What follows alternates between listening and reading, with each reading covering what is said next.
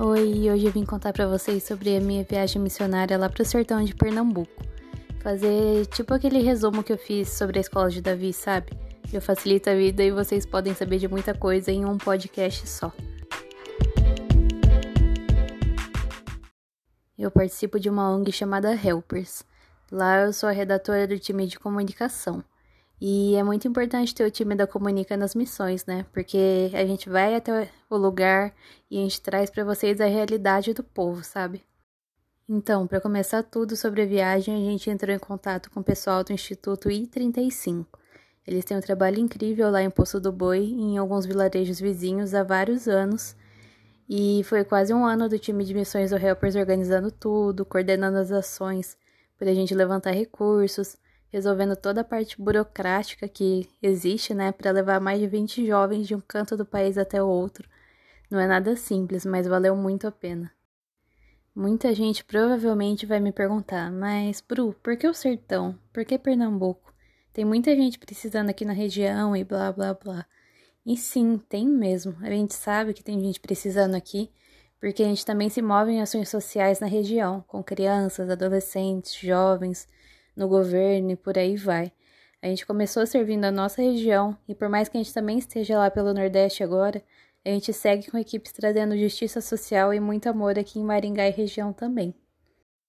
Deus colocou o sertão dos nossos corações e, cara, estudando a realidade que a gente encontraria por lá, entendendo o coração do nosso Pai pelo povo sertanejo, a gente teve certeza de que a gente queria muito fazer parte de tudo que Deus já estava derramando sobre o sertão, sabe?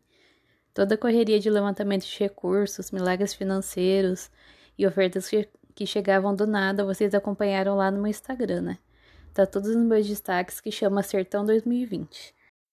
Então, nesse podcast eu resolvi dividir as histórias sobre essa missão a partir das cidades barra vilarejos que a gente visitou, porque a gente foi nesses lugares durante vários dias fazendo coisas diferentes mas é tudo tão corrido que eu realmente não vou lembrar o que aconteceu em cada dia. Então eu vou dar um resumo para vocês sobre cada cidade, a realidade o que a gente encontrou, sobre os moradores, o que mais marcou a gente e o que a gente fez por lá, beleza? Então a nossa programação era fazer Londrina, São Paulo, Recife de avião, chegar lá e a gente ficar na casa de oração em Recife até todo mundo do time chegar na cidade e depois de lá a gente subia para Poço do Boi.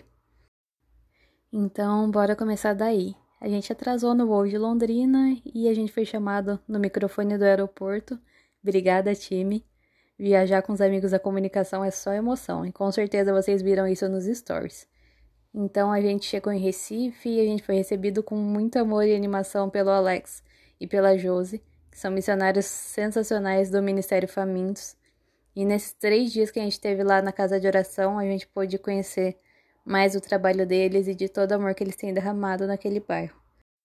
Lá no Famintos a gente conheceu a Beca, Manu, a Gabi, o Jimmy, que é a criança mais incrível daquela cidade, de verdade, os meninos todos. E essa galera realmente é faminta por Jesus e tem discipulado uma geração a ter um relacionamento real com ele. Lá a gente participou do projeto Maquir, que é um projeto onde eles passam a manhã inteira brincando com as crianças do bairro, trazendo de volta a infância que foi roubada delas tão cedo, sabe? Muitas crianças de 7, 8, 9 anos já trabalham de pedreiro, limpando casas, de tudo que você possa imaginar.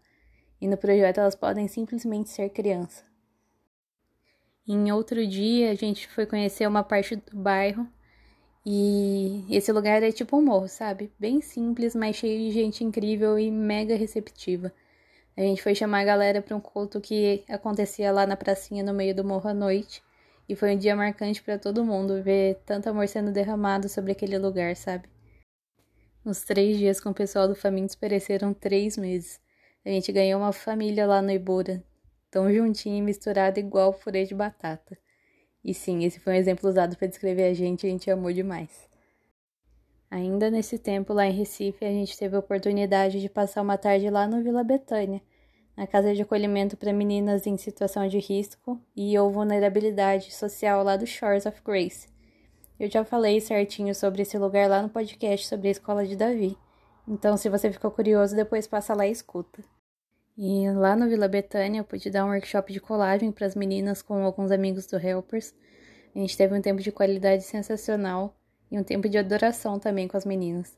E a felicidade da minha vida foi poder dividir o meu lugar favorito de Recife com os meus amigos.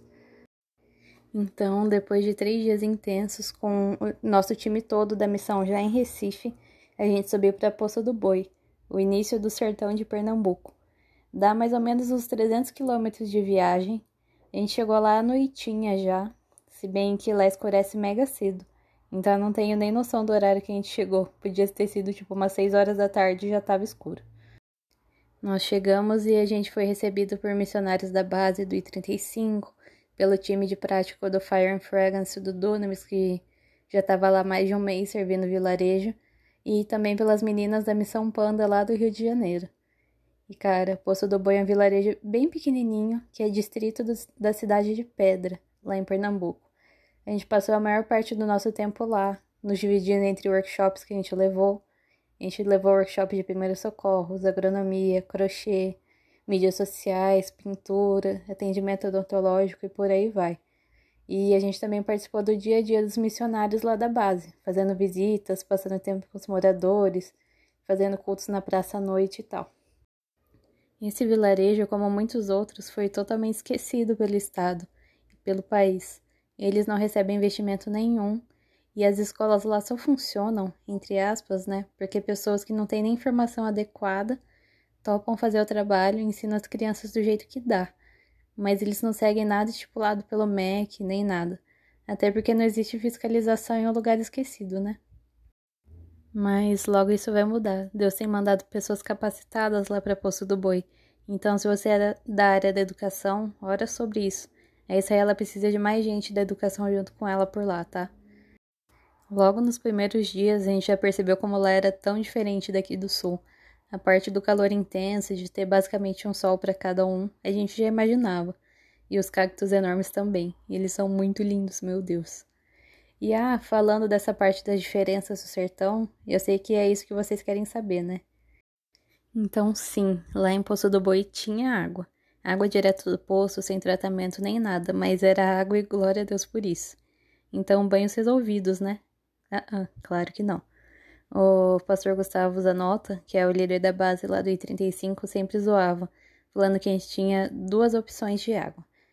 Tomar banho com a água que era basicamente sal da terra e luz do mundo, lá na igreja, porque sim, a água salgada era salgada mesmo. O sabonete não fazia espuma e o cabelo era o mesmo que a gente lavar na água da piscina. E a outra opção, a água do incrível Hulk. Sim, a água era verde. E a gente ficou com a água salgada mesmo e tirando o fato de sempre ter alguns sapos no banheiro assistindo a gente tomar banho, tava tudo certo. A gente tinha água, cara. E sim, eu falei sapos, porque eles existiam em todo e qualquer cantinho. E se não fosse a Tainá para caçar todos eles e jogar para fora da igreja, eu acho que ninguém teria usado o banheiro em 10 dias, de verdade. Então valeu, Tai. E agora falando das pessoas lá do vilarejo. Eles sim sabem receber bem os visitantes. Algo que ficou marcado pra gente é que antes de perguntar os nossos nomes, eles já nos chamavam para entrar em casa. E cara, quando você tá debaixo do sol, um entra aqui na sala, é basicamente um eu te amo, vem pra sombra. Então a gente se sentia extremamente amado a cada visita. E outra coisa que marcou bastante a gente é que eles sempre, sempre mesmo, nos ofereciam o melhor que eles tinham em casa, mesmo tendo pouco, sabe? E eles têm prazer em ter esse tempo de mesa, em dividir a vida contigo. Dividir experiências e te contar como Deus é bom e tem cuidado deles a cada tempo de seca, sabe? Em contar que eles percebem a maneira como eles percebem o cuidado de Deus em cada detalhezinho. Eles veem um jardim de cuidado de Deus em meio à seca. Em meio ao caos do descaso dos políticos com eles, eles realmente veem beleza em meio desse, desse caos todo. Em cada visita a gente ganhou um treinamento desse olhar, sabe? E não chovia em Poço do Boi há mais de dois meses. E a gente entendeu quão precioso era a chuva para uma população que dependia predominantemente da agricultura. E por isso a gente orou por chuva, né? E Deus mandou chuva, cara. A gente tomou banho d'água que caía do telhado de tanto que choveu. E no dia seguinte foi tanta chuva que acabou até a energia do vilarejo por algumas horas. Então, chuva no sertão, arco-íris no sertão, A gente viu Deus regando as sementes que estavam sendo plantadas nos corações, sabe? E trazendo provisão para aquele povo. E além de Poço do Boi, a gente conheceu mais alguns vilarejos. Então vou falar um pouquinho para vocês sobre eles. Agora bora falar de Pintadinha. Dos lugares que a gente visitou, lá é onde tem mais a cara do sertão que a gente sempre vê retratado na TV, sabe? As cercas de galho de madeira, longe de tudo, sem estrutura urbanística nenhuma. Traduzindo, sem estrutura urbanística é porque é, lá é um lugar que não tem aquele básico que a gente precisa para chamar uma cidade de cidade. Não tem a prefeitura, escola, um postinho de saúde, os equipamentos que atendam às necessidades básicas de uma população, sabe? Tanto que, pesquisando aqui, Pintadinha é considerada como um sítio para o estado de Pernambuco. Mas tem muita gente morando lá e eles precisam sim de assistência, pelo menos como um distrito. Lá em Pintadinha, o que a gente mais encontra são idosos. Eles são extremamente receptivos, amam receber visitas dos missionários e contam histórias como ninguém. É lá que a avó Maria do Abraço mora, a que eu postei foto no Instagram esses tempos. E se você já foi para Pintadinha, com certeza você também tá morrendo de saudade dela. Para chegar lá, a gente precisa andar uns 4 quilômetros debaixo do sol, naquela estrada de pedra cheia de subida e descida. Ela é ótima para escorregar. Eu só cheguei inteira porque os amigos cuidaram de mim mesmo. Mas, cara, os oito quilômetros de caminhada valem muito a pena quando o objetivo é derramar amor sobre os filhos, sabe? Jesus morreu pela gente, então o que são os quilômetros perto disso? Foi um dia muito gostoso. A gente tava com alguns clowns brincando com as crianças e a gente teve também um culto com o pessoal lá do vilarejo. Então a gente pôde entender bem claro que é tudo sobre relacionamento, sobre tempo de mesa e sobre derramar amor sobre esses filhos. Então a gente conheceu o último vilarejo que a gente conheceria na viagem, que é Umburana. Esse é um vilarejo onde o I-35 está começando a conhecer há algumas semanas e é um lugar muito amado por Jesus. Assim que a gente chega na entrada do vilarejo, a gente já entende que o que pega lá é idolatria. Existe uma estátua enorme bem na entrada da cidade, mostrando quem é que manda ali, sabe? Lá não tem água tratada, nem saneamento básico, então eles recomendam a gente evitar de tomar água de lá e banheiro só à noite lá em Poço do Boi.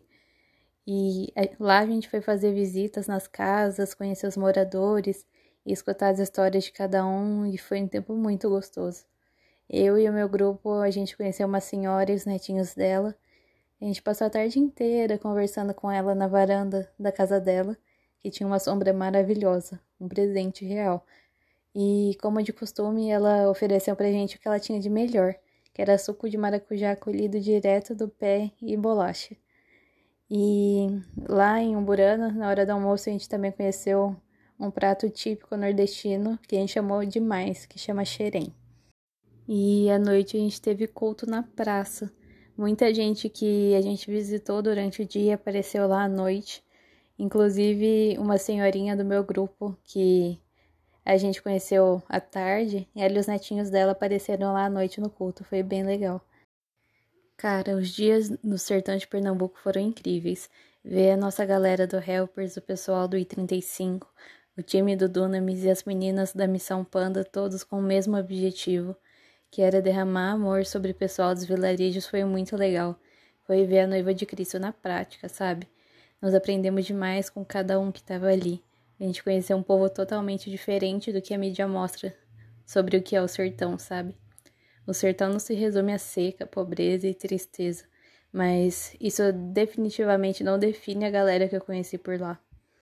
O sertão é feito de um povo forte, guerreiro e muito alegre, sabe? um povo carregado de amor e de esperança, um povo intenso e que se parece muito com Jesus. Eles passam dificuldades sim, mas quem não passa, né? O sertão é muito amado por Jesus, cara. Missão lá não é turismo. Não tem, lá tem aranha enorme, tem sapo, tem água salgada e muitos quilômetros andando a pé.